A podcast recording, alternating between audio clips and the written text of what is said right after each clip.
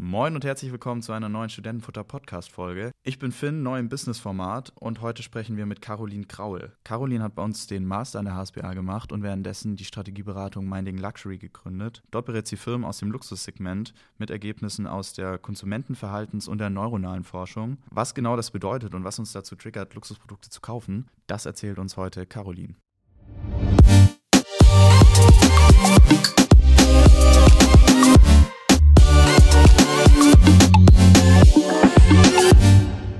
Moin Caroline, schön, dass du da bist und den Weg zurückgefunden hast an die HSBA. Hi Finn, danke, dass ihr mich eingeladen habt. Danke, dass ich da sein darf und heute wieder in der schönen HSBA bin. Ja, sehr gerne. Wir starten immer ganz klassisch mit unseren fünf Eisbrecherfragen rein. Auf die darfst du einfach ganz schnell und intuitiv antworten. Sehr gern. Du hast deinen Bachelor in Hannover gemacht und dort auch lange Zeit gelebt. Die Stadt deines Herzens, Hannover oder Hamburg? Hamburg. Trotz meiner Familie in Hannover habe ich ein bisschen Bindung, aber Hamburg ist schon die schönere Stadt. Forschen oder Kundenberatung? Oh, gute Frage. Forschen für die Kundenberatung, würde ich sagen. Okay, sehr gut. Dann können wir darauf vielleicht später noch genauer eingehen. Vorher nochmal die Frage: drei Reiseziele, die ganz oben auf deiner Bucketlist stehen. Marokko war ich schon, aber habe noch nicht, noch nicht so viel von Marokko gesehen. Ähm, Frankreich bin ich gern und ich würde mir gerne auch mal die Westküste der USA länger ansehen. Wenn du mit einer berühmten Person zu Abend essen könntest, wer wäre das und warum? Bestimmt eine sehr klassische Antwort. Barack Obama sagen, glaube ich, viele Menschen. Mich würde es auch interessieren. Ich finde es eine sehr faszinierende Persönlichkeit, die, glaube ich, ein tolles Werteverständnis hat und mit dem würde ich mich gerne mal länger austauschen. Ja, sehr gut. Bei der nächsten Frage kann ich mir die Antwort fast schon denken. Campingurlaub oder Fünf-Sterne-Hotel? ähm, ja, ich muss sagen, ich bin kein Camping-Fan, also das Fünf-Sterne-Hotel würde ich tatsächlich vorziehen. Okay, sehr gut. Dann sind wir auch schon mehr oder weniger beim Thema. Also nochmal zusammengefasst, du bist Master-Alumna von der HSBA, arbeitest bei Deloitte im Neuroscience Institut und bist Gründerin von Minding Luxury. Kannst du nochmal zusammenfassen, was Minding Luxury macht? Ja, klar, sehr gerne. Also Minding Luxury ist ein Beratungsansatz im Luxussegment. Minding, weil es darum geht, sich anzuschauen, was passiert beim Luxuskonsumenten im Kopf. Das heißt, ich unterstütze Luxusunternehmen insofern, als dass ich zugrunde liegende psychologische und neurologische Prozesse aufdecke und mir anschaue, wenn wir Luxus konsumieren, warum tun wir das und was passiert dabei verhaltensbiologisch. Und wenn man das einmal verstanden hat oder aufgedeckt hat, dann kann man von da aus sehr gut äh, Marketingstrategien entwickeln, bessere Ansprachekonzepte konzipieren. Ja. Okay, was macht Minding Luxury einzigartig, vor allem auch im Hinblick auf andere Luxusberatungsunternehmen, die es schon gibt? Also die ähm, Neurowissenschaften in der Beratung oder das Neuromarketing ist in Deutschland noch nicht so weit verbreitet, wie das vielleicht in den USA der Fall ist. Das heißt, das macht es schon mal etwas spezieller. Dann ist es so, dass auch gerade im Luxusbereich, es gibt ähm, viele Strategieberatungen da draußen, auch viele Boutiqueberatungen oder auch größere Player wie vielleicht ähm, Bain oder BCG, die sich im Luxussegment spezialisiert haben. Was es aber noch nicht gibt, sind äh, Beratungen, die sich anschauen, was passiert denn auf verhaltensbiologischer Ebene, die quasi unsere archaischen Muster aufdecken und von dort Erklärungen suchen. Ich glaube, heute in einer Zeit, in der es so komplex ist wie nie, den Luxuskonsumenten anzusprechen, weil sich die Bedürfnisse verändert haben, weil sich die Motivationen für Luxuskonsum verändert haben und weil wir eine sehr breite Streuung zwischen den einzelnen Generationen auch haben, was Luxuskonsum angeht, ist der große Vorteil von Minding Luxury, dass sich angeschaut wird, warum ist es so und warum konsumieren wir, wie wir konsumieren. Und wenn man das erkannt hat, wie kann man das für seine Konsumentenansprache nutzen, wie kann man Konsumenten besser binden und äh, die Unternehmen kommen gut weg von einem Gießkannenprinzip in ihrem Marketing zu präziseren Ansprachestrategien, die die Ressourcen der Unternehmen letztendlich auch besser nutzen. Ja, sehr interessant. Da können wir nachher auch nochmal drüber sprechen, gerade auch, wie du da mit Kundenaufträgen umgehst und die Unternehmen da berätst. Kannst du nochmal mehr zu deinem Hintergrund erzählen und vor allem auch, wie du dazu kamst, selbst dann schlussendlich zu gründen? Ja, klar, gerne. Vielleicht erzähle ich erst ein bisschen was, ich will jetzt nicht lange abschweifen, aber zu meiner Vita, die gerne, ist nicht ja. ganz, ganz gerade, sondern etwas schlangenlinienartig und dann versteht man vielleicht auch, warum ich heute da bin, wo ich, wo ich jetzt gerade stehe. Also eigentlich wollte ich gar nicht in die Wirtschaft, eigentlich wollte ich mal Medizin studieren. Ähm, ich hatte aber 1,8 im Abitur und zu der Zeit, heute ist das ja mit den Assessment Centern ein bisschen anders, aber zu der Zeit wäre es so gewesen, dass ich selbst mit einem sehr guten Medizinertest noch mal mindestens vier bis fünf Jahre auf einen Studienplatz hätte warten müssen. Und da war dann die Leidenschaft doch nicht so groß, als dass ich das hätte in Kauf nehmen wollen und habe damals überlegt, okay, was kannst du irgendwie noch gut? Sprachen konnte ich immer ganz gut und dann ähm, hat meine Familie auch ein bisschen unterstützend gesagt, geh doch in einen Reisekonzern und mach dort ein duales Studium. Und dann bin ich zur TUI und habe dort in Hannover ähm, drei Jahre das duale Studium gemacht. Hatte aber noch ein Jahr Zeit, bevor mein Studium losging. Und in der Zeit habe ich, wie so viele, war ich erst ein halbes Jahr in Australien, habe Backpacking gemacht, ähm, sehr zu empfehlen. Es war eine ganz tolle Zeit und habe aber auch im anderen halben Jahr eine Ausbildung zur Rettungssanitäterin gemacht. Und das heißt, du beschäftigst dich viel damit, was ist medizinisch los? Wie funktionieren, ähm, wie funktionieren gewisse Geräte, gewisse Messungen? Und bin auch dort schon mit Messungen wie zum Beispiel EEG-Messungen in Berührung gekommen. EEG ganz kurz erklärt, da misst man die elektrische Aktivität am Gehirn. Das heißt, ich hatte ein gewisses medizinisches Grundverständnis, habe das dann ähm, nebenbei ähm, noch im Rettungsdienst für ähm, damals fünf Jahre gearbeitet und habe studiert, bei der TUI gearbeitet. Das war auch eine ganz tolle Zeit. Da gab es noch kein Corona. Das heißt, in der Reisebranche war viel los, viel Wachstum und nach, ich glaube, ungefähr zwei Jahren meines Studiums war ich ein bisschen zur richtigen Zeit am richtigen Ort und habe mich vielleicht auch nicht ganz schlecht angestellt und dann ist die Stelle frei geworden als Vorstandsassistentin. Ähm, dann habe ich für Sebastian Ebel gearbeitet eine Zeit lang. Der war damals für den Bereich Kreuzfahrt und Hotellerie zuständig und durfte dort Strategieprojekte begleiten und bin dann das erste Mal mit dem Luxuskonsumenten in Berührung gekommen. Da war das so, dass äh, Hapag-Lloyd Kreuzfahrten ist eine, eine Marke der TUI und äh, fand das immer sehr spannend, wie man segmentiert, wie man äh, die einzelnen Schiffe unterschiedlich positioniert, jüngerer Luxus, älteres Luxusverständnis und gemerkt, dass mir das sehr viel Spaß macht. Kannst du noch mal kurz äh, unterscheiden zwischen jüngeren und älterem Luxusverständnis? Äh, ja, klar, das kann ich machen. Also ähm, ich glaube, das sehen wir alle heute, dass sich die jüngeren Konsumenten, gerade die Generation Z, wie wir sie nennen, ein wenig mehr mit den Gründen ihres Konsums auseinandersetzt. Das heißt, man schaut sich an, wie wirkt sich mein Konsum auf die Umwelt aus, wie wirkt sich mein Konsum auf die Gesellschaft aus. Und gerade im Luxussegment fing es zumindest eine Zeit lang an, dass alte Konsummuster ein wenig verpönt waren, weil man davon ausging, dass ein gewisser Überkonsum der Gesellschaft schadet, dass man bei seinem Konsum gewisse Werte nicht vergessen darf. Ähm, und dann hat sich eine Bewegung herauskristallisiert, die wir so ein bisschen mit New Luxury beschreiben, wo Themen wie Nachhaltigkeit, soziale Gerechtigkeit, Produktionsbedingungen mit reinkommen. Des Weiteren ging es in den letzten Jahren ein bisschen weg vom Haben zum Sein, wurde gesagt. Das heißt, man hat nicht immer nur den Besitzluxus, wo man ein tolles Auto besitzt, eine Villa besitzt, sondern es geht auch darum, A, Erlebnisse zu konsumieren und etwas zu erzählen zu haben, Erinnerungen zu haben, dass das der neuere Luxus ist. Oder jetzt noch weiter gesprochen, einer weiteren Entwicklung des Luxuskonsums, dass zum Beispiel auch Werte, Produktionsbedingungen, eine gewisse Mindfulness mit meiner Umwelt, aber auch mit mir selbst zum Luxuskonsum gehören. Schau mal, solche Yoga-Retreat-Urlaube zum Beispiel sind ja sehr, sehr stark im Kommen oder sind ähm, sehr beliebt heutzutage.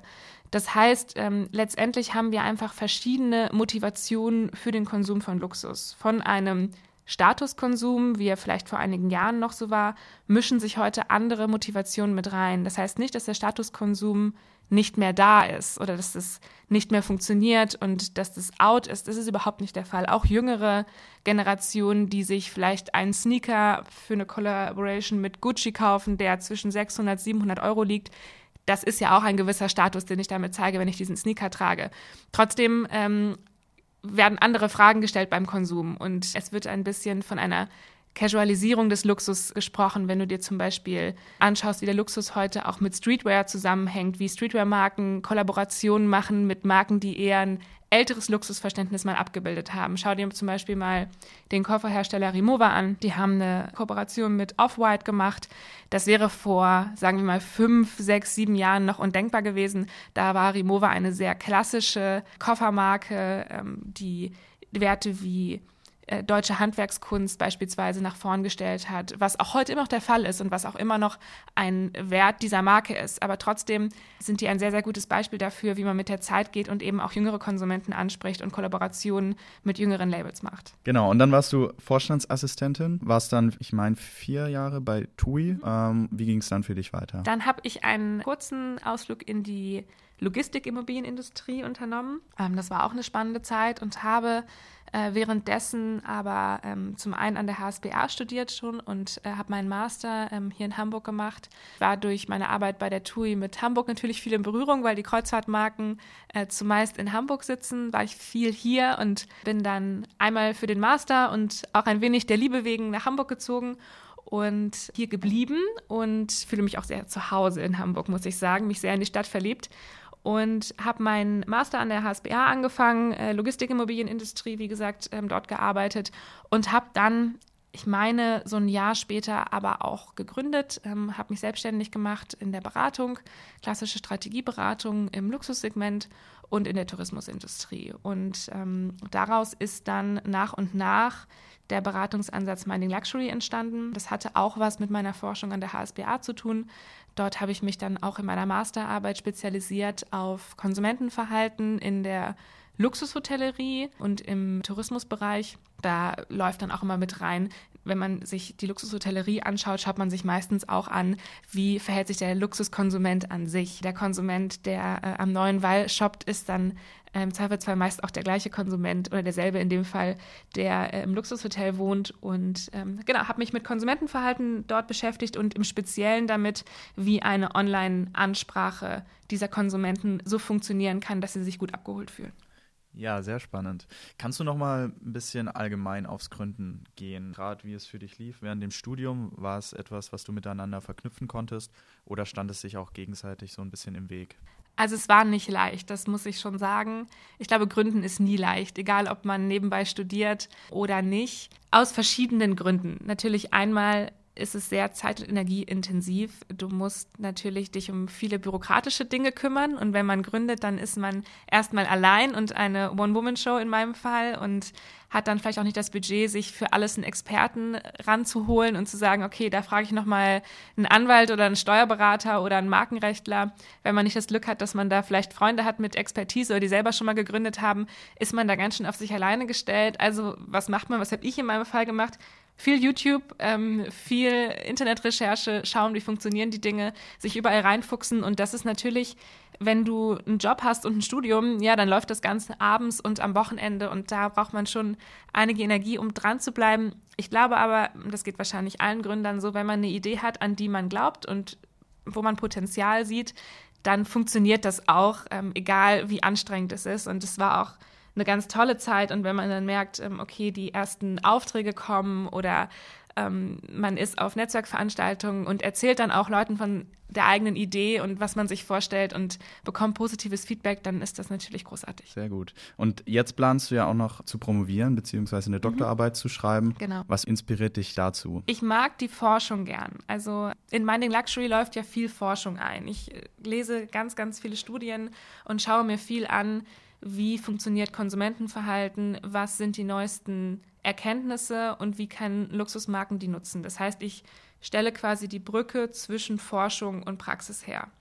Und mir macht die Forschung sehr, sehr viel Spaß, weil ich auch immer nach dem Warum frage. Und ähm, da schließt sich vielleicht auch so ein bisschen der Kreis zu ähm, dem, was ich vorhin erzählt habe mit meiner Tätigkeit im Rettungsdienst ich mochte das immer gern zu verstehen, wie funktionieren Prozesse im Körper, warum passiert das, was passiert, warum verhalten wir uns, wie wir uns verhalten, also auch aus psychologischer Ebene.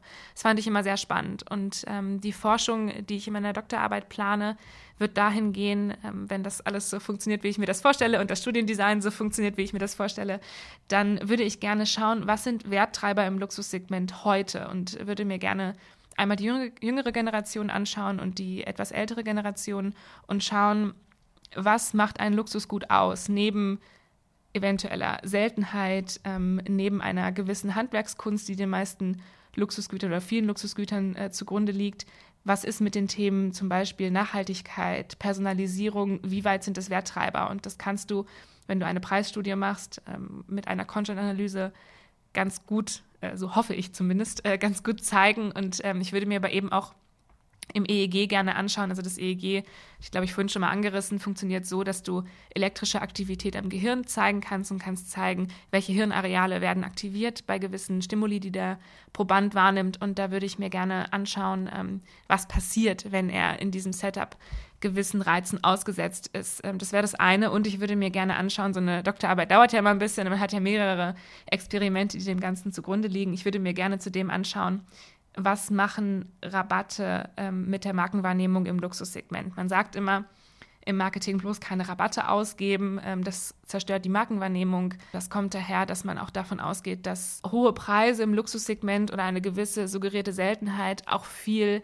Luxusgefühl ausmachen. Und dann würde es ja im Umkehrschluss bedeuten, wenn ich das Luxusprodukt reduziere, dann ist es A nicht mehr so hoch bepreist, B geht ein Teil der Gruppenzugehörigkeit, die unserem Luxuskonsum zugrunde liegt, weg. Das heißt, Gruppenzugehörigkeit bedeutet in dem Fall, wenn eine Handtasche, sagen wir, 5000 Euro kostet, dann können sich natürlich nur gewisse Menschen diese Handtasche leisten oder vielleicht mehrere Modelle dieser Handtasche leisten. Und wenn ich zu diesem erlauchten Kreis gehöre, die sich das leisten kann, dann zeige ich mit dem Tragen dieser Handtasche, dass ich einer gewissen sozialen Gruppe, einer gewissen sozialen Schicht angehöre. Das hat verhaltensbiologisch auch ein bisschen was damit zu tun, dass ich Überlegenheit gegenüber anderen damit demonstrieren kann, zum Beispiel mich von der Masse abheben kann. Das würde bedeuten, wenn die Handtasche jetzt um 20 Prozent reduziert wäre und nur noch bei 4000 Euro läge, würde es ja eine etwas niedrigere Schwelle geben für den Konsum dieser Handtasche und dieses ganze Gruppenzugehörigkeitsthema würde sich etwas verschieben. Und deswegen sagt man immer, keine Rabatte im Luxussegment ausgeben. Jetzt fangen aber die ersten Marken eben doch damit an und geben Rabatte aus oder sind in Black Friday Sales beteiligt oder in manchmal sogar in Outlets zu finden. Und dann ist eben die Frage, was macht das mit dem Produkt und was macht das mit der Markenwahrnehmung? Und das würde ich mir ganz gerne anschauen und würde dort gerne neurowissenschaftliche Studie machen, um ähm, Markenwahrnehmung zu testen. Das ist so der Plan für meine Promotion. Schauen wir mal die nächsten Jahre, wie sich das entwickelt und was sich noch so an Forschung auf dem Markt entwickelt. Aber das wären die Themen, die ich gerne zeigen würde. Jetzt gibt es ja Luxusmarken, die immer mehr in so einen Mainstream-Ruf reinrutschen, also wo du extrem viele Leute siehst, die damit rumlaufen. Sagst du, das ist sowas, was eine Marke zum Beispiel schädigt? Also ich glaube, wenn du an Mainstream denkst, denkst du vielleicht auch an eine, an eine gewisse Casualisierung des Luxus. Das sorgt natürlich dafür, dass sich verschiedene Konsumenten zumindest Einstiegsprodukte leisten können. Und ich gebe dir recht, dass es das Markenbild etwas verwässert. Da muss, glaube ich, jede Marke selbst wissen, was sie möchte und wie sie, wie sie sich positionieren möchte. Ich glaube, dass es heute eine schwierige Zeit für Luxusmarken ist, weil viele Luxusmarken ähm, größeren Konglomeraten angehören und dadurch auch einen gewissen Performance-Druck haben und gewisse Zahlen erreichen müssen. Also was ich mit dem Mainstream auch einfach meine, ist der Fakt, dass Unternehmen sehr unter dem Einfluss von Fake-Klamotten leiden und dadurch eben der Fakt, dass sich manche Leute dadurch einfach abgrenzen wollen von anderen, ja wegfällt. Und auch ein T-Shirt für 500 Euro zu kaufen, weil es gebrandet ist, ob mit Gucci, Louis Vuitton oder Burberry, bietet jetzt für mich nicht den Mehrwert zu sagen, wenn ich Teil ähm, der Zielgruppe wäre, das auch wirklich dafür auszugeben, sondern ich würde viel mehr wollen, dass ich auch für das, was ich zahle, ähm, einen hohen Mehrwert an Produkt bekomme am Ende. Das ist ganz spannend, dass du das sagst. Man sieht eigentlich in Europa oder in Westeuropa eine gewisse Entwicklung im Luxuskonsum. Und die ist genau das, was du gerade beschreibst, dass der Luxus etwas leiser wird, dass es verpönt ist, Marken so riesig zu zeigen ähm, und dass dieses laute Bling Bling, sage ich jetzt mal, nicht gut funktioniert. Auf der anderen Seite hast du aber andere Luxusmärkte, wie zum, Beispiel, wie zum Beispiel China oder Russland. Dort ist es plakativer, dort wird mit Logos mehr geworben, es wird mehr gezeigt. Man kann eine gewisse Zugehörigkeit in der Gesellschaft dadurch zeigen, dass man möglichst zeigt, was man hat, wenn, man, wenn ich das mal so formulieren darf. Und deswegen ist es natürlich für Marken, die international unterwegs sind, nicht ganz leicht, die einzelnen Segmente anzusprechen. Das heißt, sie bräuchten ja eigentlich eine andere Strategie für den westeuropäischen Markt, um dich anzusprechen, als beispielsweise für den russischen oder chinesischen Markt. Das sieht man manchmal ähm, bei verschiedenen Marken, die auch älter eingesessen sind. Ähm, Burberry ist in meinen Augen da auch ein Beispiel, wenn man sich da jetzt die neuere Kollektion anschaut und da kostet ein ähm, Baumwoll-T-Shirt mit einem sehr plakativen Burberry-Druck drauf mehrere tausend Euro, dann ist es, glaube ich, für einen westlichen Konsumenten weniger geeignet von dem, wie ich es in der Konsumentenforschung oder auch einfach am Markt wahrnehme. Man hat ja auch ein bisschen ein Gefühl für, äh, für die Konsumentenbasis und das funktioniert, glaube ich, nicht so gut. Deswegen verstehe ich das sehr gut, was du sagst und da bist du nicht alleine mit. Schauen wir mal, wie sich da einzelne Marken positionieren werden. Ich glaube, es wird immer Marken geben, die etwas leiseren Luxus bewerben oder etwas leiseren Luxus ausdrücken und wo das nicht so plakativ ist. Und es wird wahrscheinlich Marken geben, gerade die, die größer sind, die internationaler sind, die zumindest momentan sich so positionieren, dass sie große Käuferschaften wie den russischen Markt oder den chinesischen Markt mitnehmen, weil der einfach auch sehr, sehr viel Marge bringt. Du arbeitest ja noch bei Deloitte im Neuroscience-Institut. Mhm. Auf welchen Raum konzentriert ihr euch dort? Speziell auf den deutschen oder kannst du uns allgemein noch was zu deiner Arbeit dort erzählen? Klar, gerne. Also das Neurowissenschaftliche Institut bei Deloitte gehört zu der sogenannten Garage von Deloitte. Ich weiß nicht, ob du da schon mal von gehört hast. Die Garage hat verschiedene Bereiche, unter anderem zum Beispiel einen Bereich, der sich mit dem Thema Metaverse auseinandersetzt. Blockchain haben wir, ähm, haben wir tolle Kollegen und das Neurowissenschaftliche Institut. Und dort sind wir momentan zehn Leute und machen neurowissenschaftliche Studien. Dort haben wir das Equipment, wie zum Beispiel EEG, Eye-Tracking, ähm, Geräte, die die Hautleitfähigkeit messen können. Das heißt, damit kann ich zum Beispiel messen, wie gestresst bist du. Ich kann dir die Aufgabe geben, auf einer Website ein gewisses Produkt für mich zu finden und zu kaufen beispielsweise. Und dann kann ich sehen, A, wie sehr stresst dich das? Und das kann man damit messen, mit welchem Schweißfilm deine Haut belegt ist oder wie sich dieser verändert. Und ich kann sehen mit EEG und Eye-Tracking, wo schaust du hin? Einmal mit dem Eye-Tracking natürlich. Das kann man dann mit Heatmaps zum Beispiel zeigen. Ich glaube, das kennen auch relativ viele. Das wird schon ein bisschen länger gemacht. Was aber im neurowissenschaftlichen Bereich eben noch so spannend ist, ist, dass man sich anschauen kann, was passiert im Gehirn, was passiert mit dem mit der Elektrizität am Gehirn, mit den einzelnen Hirnarealen durch das EEG, was parallel zum Eye-Tracking sich angeschaut wird. Das heißt, ich kann dann gucken, okay, wo guckst du hin auf der Website? Wie findest du das, was du siehst? Findest du das gut? Findest du das schlecht? Und wie hoch ist deine Kaufmotivation? Und das sind Studien, die wir am Neurowissenschaftlichen Institut von Deloitte machen können und machen. Und ähm, wir spezialisieren uns auf verschiedene Branchen und können sehr, sehr viel abbilden, sowohl ähm, den Online-Kontext als auch Studien am Point of Sale beispielsweise, wo wir dann Probanden durchschicken und schauen, was wirkt wie. Ähm, wir haben da schon auch spannende Projekte im Automotive-Bereich gemacht und ähm, sind sehr interdisziplinär aufgestellt. Wir haben Physiker, wir haben Mathematiker am Institut, Psychologen und eben auch Wirtschaftswissenschaftler wie mich und machen da ganz tolle und spannende Projekte. Also, ähm, da das ja auch ein Studentenpodcast ist, mache ich schon mal ein bisschen Werbung. Ähm, ist ein ganz tolles Institut, auch ganz tolle Kollegen und ähm, wenn ihr da mal irgendwann eine ausgeschriebene Stelle sehen solltet, kann ich euch immer empfehlen, äh, dorthin zu kommen. Es macht wirklich sehr, sehr viel Spaß, da zu arbeiten. Ja, sehr gut. Kannst du mal so ein Beispiel nennen, wenn ich ein Produkt sehe, das mich total antriggert? Was passiert da mit mir und vor allem, was geht da auch in meinem Gehirn vor sich? Ähm, also es gibt verschiedene Gehirnareale und da werde ich jetzt, muss ich ein bisschen aufpassen, dass ich nicht zu tief reingehe, weil sonst ist es ein bisschen langweilig für den ähm, Hörer oder die Hörerin. Es gibt verschiedene Hirnareale, die angesprochen werden und äh, du kannst dir im Gehirn es so vorstellen, dass es Areale gibt, dort sind Emotionen verankert und es gibt Areale, dort ist Erinnerung verankert. Dann gibt es Areale, die für dich rationale Entscheidungen treffen. Ähm, wenn du ähm, schon mal das Buch Thinking Fast and Slow gelesen hast, haben, glaube ich, sehr viele gelesen. Da geht es um ähm, das System 1 und System 2 im Gehirn. Und äh, ein System ist quasi dafür zuständig, rationale Entscheidungen zu treffen. Und ein System ist dafür da, unterbewusste oder verarbeitet unterbewusst Entscheidungen. Und man sagt, Studien variieren da ein bisschen, aber man sagt, bis zu 95 Prozent unserer Kaufentscheidungen werden unterbewusst getroffen. Das heißt, wenn du jetzt besagtes Produkt siehst und ich frage dich hinterher, hey Finn, warum hast du das denn gekauft und was findest du daran toll, dann kannst du mir das meistens gar nicht so genau sagen. Und das ist der große Vorteil von Neurowissenschaften, dass man damit eben aufdecken kann, was ist passiert. Und im Gehirn kann einiges bei dir passieren. Ähm, idealerweise ist dein emotionales Areal getriggert.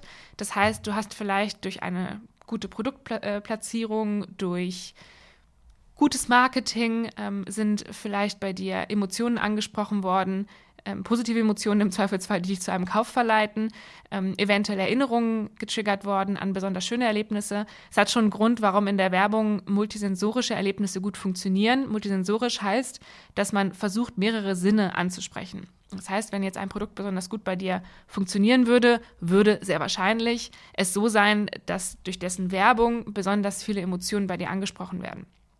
Denk mal an eine Werbung für das Eis Magnum zum Beispiel. Es ist kein Luxusprodukt, aber es ähm, macht es ganz schön deutlich.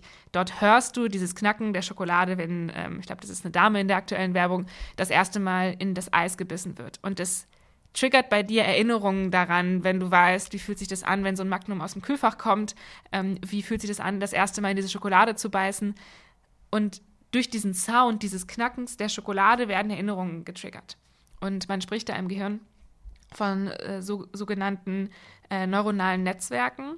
Das heißt, mh, es gibt verschiedene neuronale Netzwerke, zum Beispiel das neuronale Netzwerk Bergfeld. So, wenn ich dir das Wort Bergfeld sage, dann denkst du vielleicht an Skilaufen, vielleicht denkst du an das Knirschen von Schnee unter Schuhen, vielleicht weißt du auch, wie es sich anfühlt, kalte Bergluft einzuatmen und ähm, ja, je nachdem, welche, welche Verbindung du damit hast. Aber das heißt, dieses alleinige Wort triggert bei dir gewisse Emotionen und gewisse Erinnerungen und gewisse Gefühle, die jetzt auftauchen aus deinem Unterbewusstsein, obwohl sie ja nicht da sind. Wir sitzen hier warm und gemütlich und haben gerade nichts mit äh, Schnee oder Skilaufen zu tun.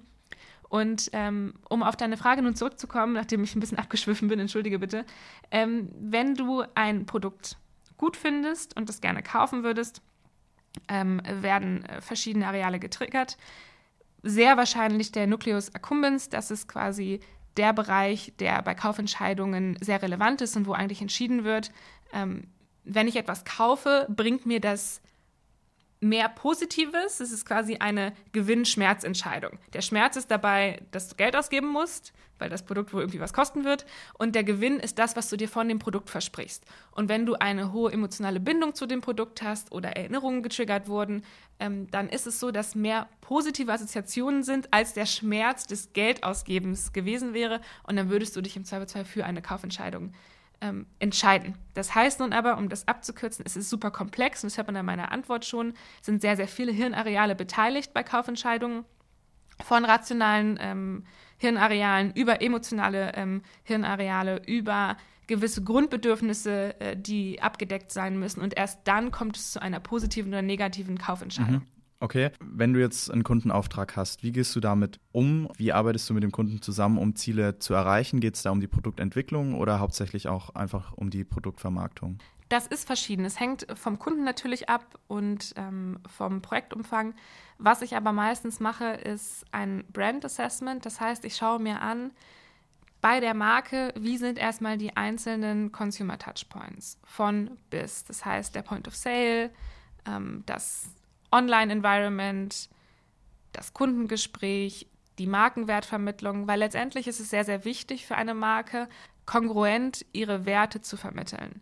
Das heißt, es darf keinen Bruch geben zwischen dem Point of Sale, der Website etc.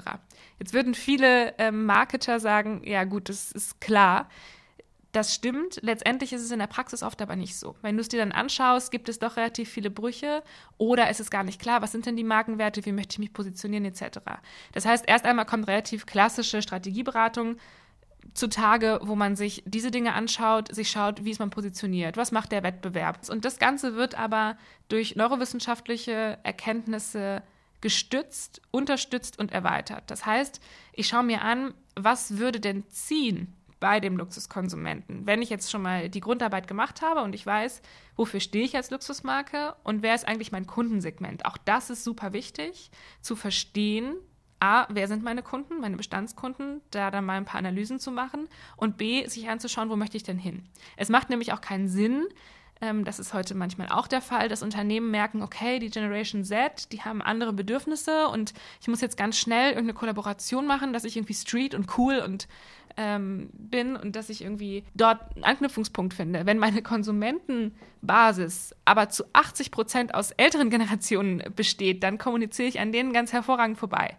Das heißt, ich schaue mir erstmal an, wer sind die Bestandskunden der Marke und wo will die Marke hin? Und dann schaut man sich graduell an, was sind die Bedürfnisse dieser Kundensegmente? Weil, wie schon vorhin angesprochen, die Bedürfnisse von älteren Konsumenten unterscheiden sich deutlich von denen von jüngeren Konsumenten. Und dann schaut man aus verhaltensbiologischer Sicht, aus psychologischer Sicht, was funktioniert in diesem Segment und wie nutzt man das Ganze nun, um sich zu positionieren, um die Markenwerte klar herauszustellen und um Botschaften an den Konsumenten zu senden, die auch wirklich ankommen und die deren Bedürfnissen entsprechen.